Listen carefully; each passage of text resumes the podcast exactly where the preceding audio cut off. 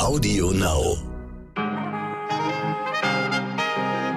Einen schönen guten Morgen, liebe HörerInnen. Mein Name ist Michel Abdullahi. Es ist Dienstag, der 27. Juli. Das finden wir heute wichtig.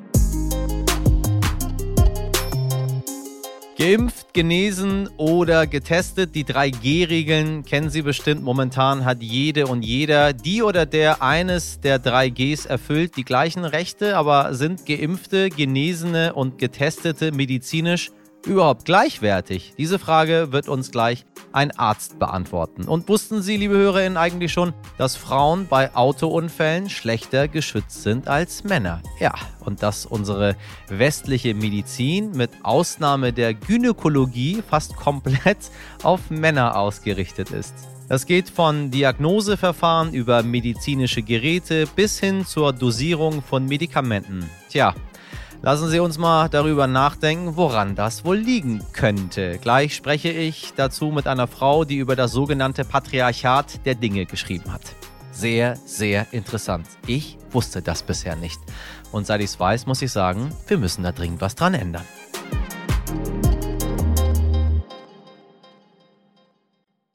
Aber erstmal die Meldung, damit Sie gut informiert durch den Dienstag kommen. Und da starten wir mit Nena, die offensichtlich nicht wirklich einverstanden mit den Corona-Maßnahmen unserer Regierung ist. Bei einem Konzert auf einer Freilichtbühne in Brandenburg wetterte die Sängerin zwischen den Songs gegen die Corona-Auflagen. An die BesucherInnen gerichtet sagte Nena, ich zitiere, die Frage ist nicht, was wir dürfen, sondern die Frage ist, was wir mit uns machen lassen. Oh, ha, Nena. Außerdem nahmen sie Bezug auf den Christopher Street Day am Wochenende in Berlin. Da sei es ja völlig okay gewesen, dass 80.000 Leute eng aneinander auf der Straße waren. Also sagte Nena auf der Bühne, ich zitiere wieder, schaltet den Strom aus oder holt mich mit der Polizei hier runter. I don't fucking care, ich hab die Schnauze voll. Zitat Ende. Nochmal, oha. Ich sage, liebe Nina, der Vergleich zwischen einer politischen Demo, die durch das Grundgesetz geschützt ist, und einem privat organisierten Konzert, sorry, der hinkt schon sehr. Und ich habe die Schnauze voll von solchen stumpfen Parolen. In einer Sondersitzung des Innenausschusses ging es gestern um die Aufarbeitung der Unwetterkatastrophe. Die Grünen hatten schon im Vorfeld die Frage in den Raum gestellt, ob der Katastrophenschutz nicht in Zukunft vom Bund kontrolliert werden soll. Bisher war ja äh, weitgehend von Kreisen und Städten übernommen und nur im Kriegsfall ist der Bund zuständig. Innenminister Horst Seehofer ist der Meinung, dass notwendige Entscheidungen im Katastrophenfall weiter vor Ort getroffen werden sollen ob es also eine Grundgesetzänderung braucht, um in Zukunft besser gewappnet zu sein, ist im Innenausschuss umstritten und so wird der Ausschuss wohl noch einige Male zusammenkommen müssen und wir hoffen mal, dass es nicht irgendwann zu einem Kriegsfall kommt, damit der Bund dafür zuständig ist. Soweit also von meiner Seite aus alles in Ordnung. Währenddessen sind die ersten Gebiete in Deutschland schon von neun Unwettern mit Starkregen betroffen. Im Erzgebirgskreis im Osten Deutschlands stand das Wasser gestern teilweise über einen halben Meter hoch und schon wieder sind zahlreiche Keller vollgelaufen. Und dann ähm, habe ich noch das für Sie, liebe Wirtschaftsinteressierte in all diesen Krisenzeiten. Der Bitcoin hat zum Wochenstart kräftig zugelegt. Grund dafür ist äh, eine Stellenanzeige von Amazon. Das amerikanische Unternehmen sucht nämlich eine Blockchain-Expertin oder einen Blockchain-Experten, also jemand, der sich unter anderem mit den Zahlungsvorgängen bei Kryptowährungen auskennt. Äh, einige Anlegende haben deswegen wohl darauf spekuliert, dass man bei Amazon bald auch mit Kryptos bezahlen kann. Neben dem Bitcoin legten auch andere Internetwährungen Kursgewinne hin und ich frage mich, in welcher Welt wir leben, dass äh, plötzlich irgendwie irgendeine Währung irgendwo 30 oder 40 oder 50 Prozent steigt wenn irgendwer irgendwo eine Stelle ausschreibt. Naja, gut für die, die Kryptowährung haben. Zum Beispiel für mich. Wir bleiben beim Gewinn. Die australische Schwimmerin äh, Ariana Titmus hat bei den Olympischen Spielen in Tokio im Finale über 400 Meter Freistil Gold gewonnen. Darüber besonders gefreut hat sich ihr Trainer Dean Boxel. Im Internet geht gerade ein Video viral, in dem der Trainer völlig ausflippt. Boxel schreit vor Freude, rennt wild hin und her und gibt zahlreiche kreative Jubelposen zum Besten. Ach, was beschreibe ich Ihnen das eigentlich? Schauen Sie sich es bei Gelegenheit einfach mal mal an. Ich sage Ihnen, es lohnt sich. Und dann sieht man auch, dass Sport dann am Ende des Tages doch Spaß machen kann. Ich habe sie vorhin ja schon angesprochen, die bekannte 3G-Regel, als sie eingeführt wurde, sollte sie denjenigen, die sich noch nicht impfen lassen konnten, weil sie noch nicht an der Reihe waren, ermöglichen, trotzdem an gesellschaftlichem Leben teilnehmen zu können. Also zum Beispiel in Restaurants zu gehen, Veranstaltungen zu besuchen und so weiter und so weiter. Sie wissen schon. Äh, jetzt, wo es genug Impfstoff für alle gibt, stellt sich die Frage, ob man aus medizinischer Sicht an der 3G-Regel festhalten sollte. Die Kolleginnen von NTV haben deswegen mit dem Arzt und Medizinjournalisten Dr. Christoph Specht gesprochen. Er sagt, medizinisch gesehen sind allenfalls zwei von 3Gs gleichzusetzen. Wenn man die Infektion durchgemacht hat und wenn man auch komplett die Impfserie durchgemacht hat, im Allgemeinen sind das ja zwei Impfungen, außer bei Johnson Johnson, dann ist da schon eine gewisse Ähnlichkeit, was die Impfantwort, soweit wir das wissen, gegeben und damit auch der Impfschutz. Bei dem Getestet, da stimmt das eben nicht so ganz, denn vor allen Dingen muss man sagen, wie denn getestet? Wenn das die Schnelltests sind, und die sind ja in weit über 90 Prozent der Fälle gemeint, dann sind die natürlich nicht ganz so sicher. Wir wissen, sie springen erst bei einer höheren Viruslast an. Es gibt gibt falsch negative, also auch selbst wenn die Viruslast hoch ist. Insofern kann man tatsächlich sagen, es gibt da keine wirkliche Gleichsetzung, allenfalls bei den Genesenen und bei den Geimpften. Ja, liebe Hörerinnen, äh, wir Männer, wir stampfen so durch diese Welt, die, so wie sie ist, ja ehrlich gesagt, ziemlich bequem für uns.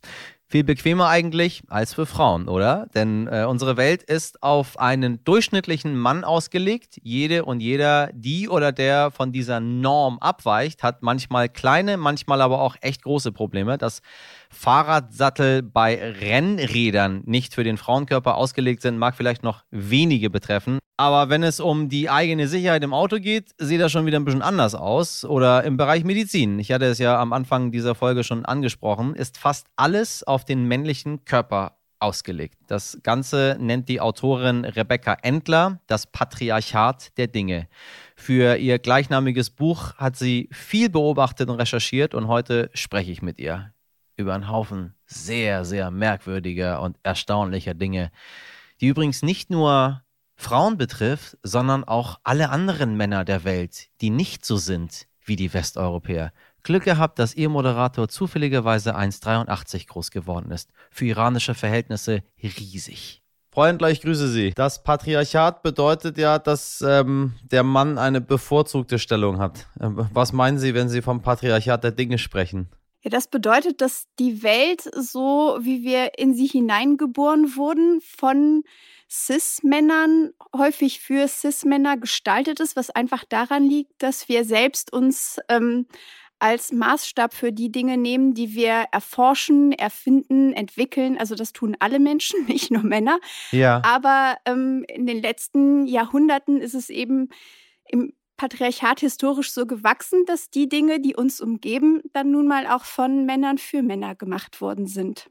Können Sie ja mal für unsere Zuhörer, die das vielleicht nicht wissen, äh, ähm, äh, sagen, was äh, Cis-Männer sind? Genau, das sind ähm, Menschen, die bei der Geburt äh, festgestellt wurde anhand der äußeren Geschlechtsmerkmale, also eines Penises, dass es ein Mann ist und äh, das ist identisch mit ihrer eigenen geschlechtlichen Identität. Also ein Mensch mit Penis, der sich als Mann fühlt und auch ein Mann ist. Also ich quasi meine Damen und Herren da draußen. So.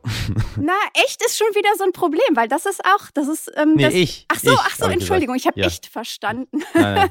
ja, wenn Sie ein Cis-Mann sind, dann werden Sie das schon über sich selbst wissen.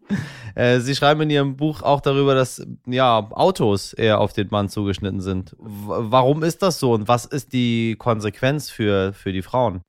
Das liegt daran, dass das Thema Autosicherheit etwas ist, was Ende der 60er Jahre, Anfang der 70er Jahre überhaupt erst ähm, aufgeploppt ist. Vorher hat man gedacht, naja gut, Menschen sterben halt bei Unfällen. Das lässt sich nicht vermeiden. Das hat man auch den Jesus-Faktor genannt. Ja. Und dann war aber klar, ähm, Design ist eine Variable, die das beeinflusst und man kann durch Sicherheitschecks, durch die Entwicklung von Dummies eben dafür sorgen, dass möglichst viele Menschen überleben. Allerdings ist auch das auf den CISMAN standardisiert worden. Das heißt, diese ganzen Tests werden durchgeführt in einer sogenannten Standardsitzposition. Die ähm, auch dem Dummy entspricht und die entspricht der Durchschnittsgröße eines Cis-Manns und damit ist in dieser Position die höchste Sicherheit gewährleistet für alle anderen Sitzpositionen. Also wenn ich beispielsweise mit meinen 1,63 Meter in ein Auto steige, dann muss ich den Sitz ein ganzes Stück nach vorne fahren und auch das Lenkrad nach unten ziehen. Für diese Position ist das Fahrzeug einfach nicht getestet und das führt dazu, dass ich im Vergleich zu Ihnen, ähm, wenn ich einen Unfall habe, mit einer sehr viel höheren Wahrscheinlichkeit schwer verletzt werde und auch mit einer höheren Wahrscheinlichkeit sterben werde. Aber sagen Sie, was ist denn mit äh, Ländern, wo die Menschen durchschnittlich ein bisschen kleiner sind als bei uns, sage ich mal, in äh, West- und Nordeuropa? Also was ist denn mit so, weiß ich nicht, der Türkei oder Indien oder China?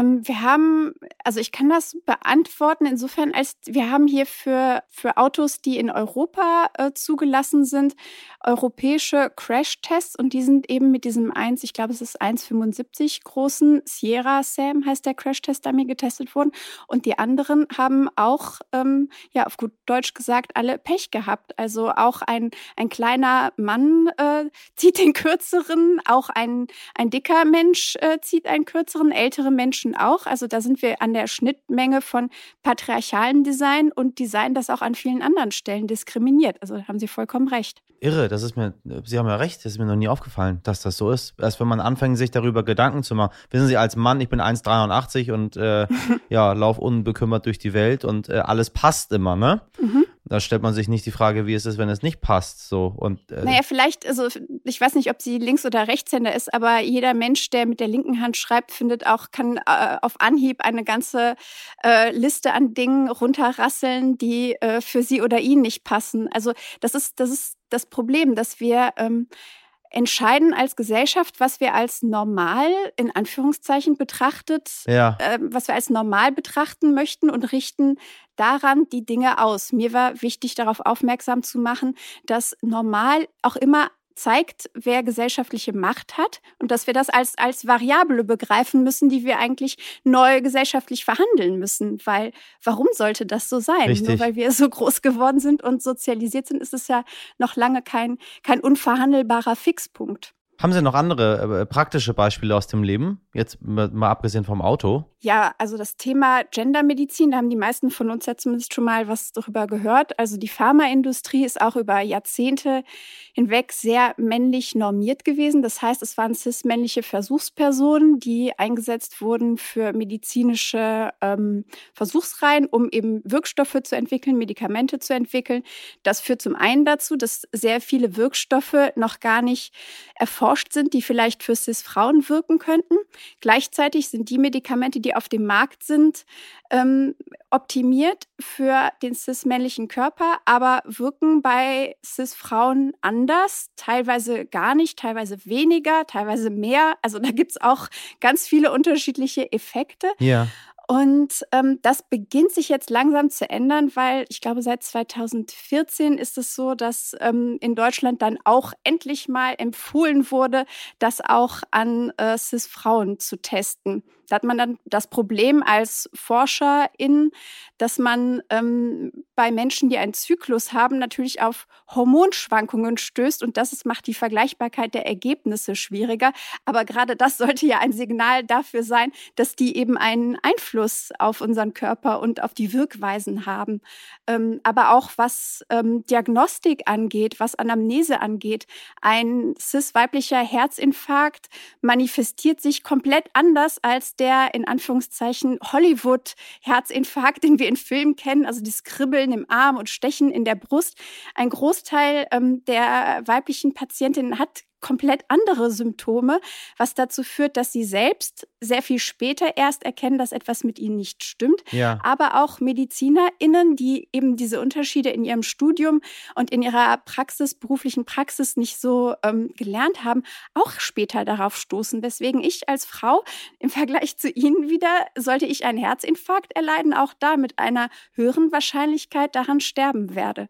Also das sind die, die Bereiche, um die es wirklich um Leben und Tod gibt, dann gibt es viele Dinge, die ich als ähm, Unannehmlichkeiten, sagen wir mal, bezeichnen würde, ja. die aber jetzt nicht Leben und Tod betreffen. Also ähm, wo fangen wir denn dann an? Alles an, an, an Sportgeräten beispielsweise. Ähm, Sport war ja, viele Sportarten waren bis vor kurzem ja auch tatsächlich für Frauen nicht erlaubt. Ja. Es gab keine offiziellen Skisprungwettbewerbe für Frauen, weil ähm, man Angst hatte, das hört sich an, als wäre das aus einem vergangenen Jahrhundert, aber das war bis 2015 so, dass äh, die Eierstöcke und der Uterus beim Skisprung rausfallen könnten. Das ist nicht Ihr Ernst. Doch. Das, das ist nicht Ihr äh, Ernst. Äh, ja. Bis 2015 war ja, das die Sorge. Ja, ähm, genau. Also der weibliche Körper, der cis-weibliche Körper, also das cis ist jetzt mein Zusatz, weil der in dem Kontext wichtig ist, ähm, sei eben nicht für Skisprung ausgelegt, da die reproduktiven Organe, ohnehin die reproduktiven Organe ist eigentlich eine der Hauptsorgen der, der, Männer. der Männer da draußen. Ja. Also lange Zeit waren ja auch Ballonfahrten verboten, weil auch die ähm, sollten sich irgendwie für, für die reproduktiven Organe Organe einen, einen schlimmen Einfluss haben. Aber diese, diese Denke, also absurd sie auch ist, führte eben dazu, dass viele Bereiche für Frauen sehr lange Zeit ähm, verboten oder einfach nicht zugänglich waren. Und bis heute ziehen sich die Spuren, wenn Sie schauen auf den ähm, Rennradsport. Sie haben recht. Ähm, natürlich fahren viele Frauen ähm, Rennradsport, aber Turniere wie äh, die Tour de France. Es gibt keine Tour de France für Frauen. Äh, haben Sie recht. Ja, also, Stimmt. Es gibt keine weibliche, es gibt keine, ja, Sie haben recht das ist mir noch nie aufgefallen. Das Turnier wird von Frauen gefahren, einen Tag vorher, aber es ist eben ein Guerilla-mäßig nicht angemeldetes Turnier, was dementsprechend auch keine SponsorInnen hat. Und interessant ist, dass es auch im Fahrraddesign, also ein Fahrradsattel für den Rennradsport, ist komplett auf ähm, Menschen mit Penis und einem cis-männlichen Becken ausgelegt. Da gilt es halt dieses Phänomen der, das ist nicht mein Name, sondern das heißt so, der tauben Nudel zu verhindern. Da wird sehr viel Geld und Forschung reingesteckt, um den Sattel so bequem, ich weiß, er ist immer noch unbequem. Ich habe sehr viele Nachrichten von Männern bekommen, die gesagt haben, ah, aber Sie können doch nicht sagen, dass der Rennradsattel für uns bequem ist. Ist er nicht. Das verstehe ich alles. Das Problem ist allerdings, dass ähm, Rennrad-Profisportlerinnen teilweise wirklich chirurgische Eingriffe über sich ergehen lassen müssen, weil ihre äh, Vulva so Verhärtungen zeigt und Abschürfungen, dass oh Operationen vonnöten sind. Also das, das ist ja, dieser, dieser Rattenschwanz des Denkens, man möchte Dinge für die Frauen verbieten und sorgt eben dafür, dass über mehrere Jahrhunderte bis in die Gegenwart hinein Dinge uns nicht passen. Aber sagen Sie, äh, wie erklärt man sich das? Haben die Frauen einfach keine Lobby? Also, äh, äh, Frauen sind ja nichts Neues. Keine moderne Erfindung, nein. Ähm, das ist ja nicht irgendwie. das ist eine ganz schwierige Frage, die ich gar nicht pauschal beantworten kann. Ja. Weil ich festgestellt habe, dass beispielsweise durch das Internet ähm, das hat zu einer Demokratisierung von Design geführt. Ähm, also ein Beispiel ist, es gab bis vor einem Jahr keine Fußballschuhe für cis-weibliche Fußballspielerinnen, obwohl die Fußmorphologie sich äh, erheblich von der cis-männlichen unterscheidet. Das klingt komisch und wir kennen ja alle, wenn wir irgendwie zu Sportcheck gehen, dann gibt es ja dort auch Fußballschuhen, die an die Frau vermarktet werden. Allerdings steckt auch da kein Geld und keine Forschung drin. Das sind kleinere Männerschuhe, die dann mit einem rosa Streifen versehen wurden oder Blümchen oder weil alle ja, Frauen ja. stehen natürlich auf rosa und Blümchen. Natürlich. Und Einhörner, ja, ja, klar. Allerdings sind das minderwertige Schuhe, sowohl in dem Material als auch in der Verarbeitung. Und Profispielerinnen spielen tatsächlich eher mit ähm, männlichen Schuhen oder aber auch mit Kinderschuhen, wenn sie dann so kleine Füße haben. Und um einen Fußballschuh zu entwickeln, hat jetzt ein, ein Startup wirklich über Crowdfunding Geld gesammelt. Das war auch sehr schnell dann da. Dann mussten sie aber Leisten überhaupt herstellen lassen, weil es gibt Leistenbibliotheken. Das ist ein ganz spannendes Ding, aber es würde jetzt zu weit führen. Ähm, sie mussten jedenfalls sich Leisten machen lassen, weil es keine Leisten für weibliche Sportschuhe, geschweige denn für Fußballschuhe gab. Und als die Leisten dann gemacht wurden, haben sie daran einen Fußballschuh gemacht, der der erste ist, in den auch wirklich Forschung reingeflossen ist. Und sowas ist halt jetzt möglich. In den Zeiten vor dem Internet, glaube ich, wie Sie schon sagten, wäre das auch ein, ein Lobbyproblem gewesen. Also man muss sich zusammentun. Das Beispiel des Fahrradsattels von eben zeigt auch, es ist erst vor ein paar Jahren überhaupt Thema geworden, weil keine Frau spricht gerne in der Öffentlichkeit über ihre Vulva-Rekonstruktion, die bedingt durch den Fahrradsattel ja, ja. Ähm, gemacht. Also es, ist, es gibt da auch noch ein Tabu und wir haben auch gelernt, dass wenn uns Dinge nicht passen und wir den Mund aufmachen, dann meckern wir sofort. Also das ist auch nicht gewünscht, dass man sagt, mir passt irgendetwas nicht und deswegen ja. ähm, beziehen wir das auch auf uns und denken, irgendwas stimmt mit uns, mit unserem Körper nicht, wenn die Welt nicht für uns gemacht ist. Also das sind so mehrere Faktoren, die da ineinander einfließen. Okay, was, was machen wir? Was machen wir dagegen? Also was kann ich jetzt äh, als Gesellschaft, Politik, mhm. ähm, aber auch jetzt in, in, in der Firma, was kann ich hier für meine Mitarbeiterinnen tun dann? Ähm, was sind die Ansätze, die Lösungen dafür? Ja, ich glaube, sie einfach fragen. Also wenn sie in, ähm, ich weiß nicht genau, wo ihre Büros sind, aber ähm, wenn sie beispielsweise fragen würden, ist Ihnen vielleicht, ähm, wenn die Klimaanlage ist, den äh, cis-weiblichen Mitarbeiterinnen ein paar Grad äh, zu kalt, kann man einen Konsens finden und die Temperatur in einem Büro so anpassen, dass sie für möglichst viele Menschen passt. Also ich glaube, Fragen und Dinge neu aushandeln ist eine Möglichkeit. Natürlich ganz vieles trifft äh, die Bereiche der Politik, aber da kann ich als ähm, ja Otto Normalkonsumentin kann ich da herzlich wenig machen. Ich kann ja nicht einfach verweigern, ein Auto zu kaufen, wenn ich dringend eins brauche, nur weil es nicht an der CIS-Frau getestet wurde. Die Option habe ich ja gar nicht. Also da ist wirklich auch politischer Entscheidungswille gefragt. Da sind auch JuristInnen gefragt, weil viele Dinge, also das Gesetz hat einige Schlupflöcher, ja. die man schließen könnte. Ja. Ähm, und ansonsten, ja, weiß ich gar nicht, das mit den Menschen um sich herum einfach diskutieren und vielleicht nicht jeder Frau, die den Mund aufmacht, erstmal sagen, dass, dass sie eine Meckerziege ist. Wäre auch ein guter Anfang. Ja, das ist, also, liebe Frauen da draußen, ich glaube, ganz viele Männer wissen das nicht. Wirklich, ich glaube, das wissen die einfach wirklich nicht. Ich wusste, ich wusste davon nichts. Das Patriarchat der Dinge. Ähm, wir müssen einfach dagegen aufstehen. Sagen Sie das den Menschen. Ich werde das jetzt, ich werde das jetzt äh, verbreiten, das, was Sie jetzt gesagt haben. Und dann müssen wir da gemeinsam gucken, dass wir da schnellstmöglich eine Lösung finden, dass nicht die gesamte Welt auf einen äh, 1,83 großen, äh, 75 Kilo schweren Rechtshänder Cis Michel äh, ausgelegt ist, sondern auch auf alle anderen. Äh, Frau Ender, ich danke Ihnen ganz herzlich. Ja, ich danke Ihnen auch. Für diese Aufklärungsarbeit. Alles Gute. Einen schönen Tag noch. Heldin des Tages. Vielleicht erinnern Sie sich, liebe HörerInnen, vergangene Woche habe ich Ihnen ja von den norwegischen Beachhandballerinnen erzählt. Die haben beim EM-Spiel gegen Spanien nicht wie üblich Bikinihöschen getragen, sondern etwas längere Sporthosen. Der Weltverband IHF schreibt allerdings vor, und diese überaus sexistische Regel gibt es tatsächlich, dass Spielerinnen beim Beachhandball eng anliegende Bikinihöschen tragen müssen, die eine Seitenbreite von maximal 10 Zentimetern aufweisen weil sich die norwegischen Beachhandballerinnen nicht daran gehalten haben, äh, wurden sie von der Europäischen Handballföderation mit einer Geldstrafe in Höhe von rund 1500 Euro belegt. Ja, das passiert alles auch in Europa. Sehen Sie mal. Und dann kommt ja die Sängerin Pink daher und die hat jetzt auf die Strafe reagiert und äh, das macht sie zu unserer Heldin des Tages. Denn auf Twitter schreibt die Amerikanerin, dass sie sehr stolz auf die norwegischen Spielerinnen sei und dass sie die Geldstrafe gerne übernehmen würde.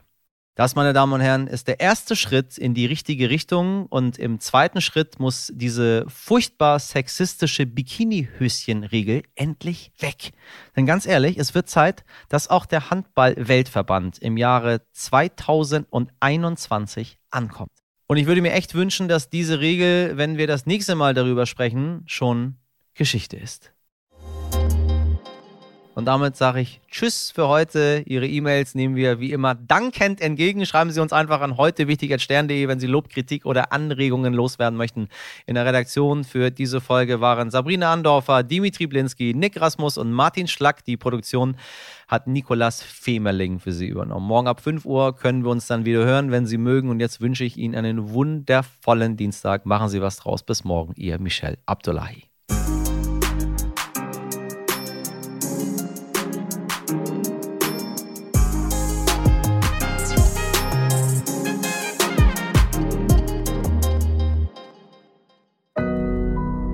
Audio Now.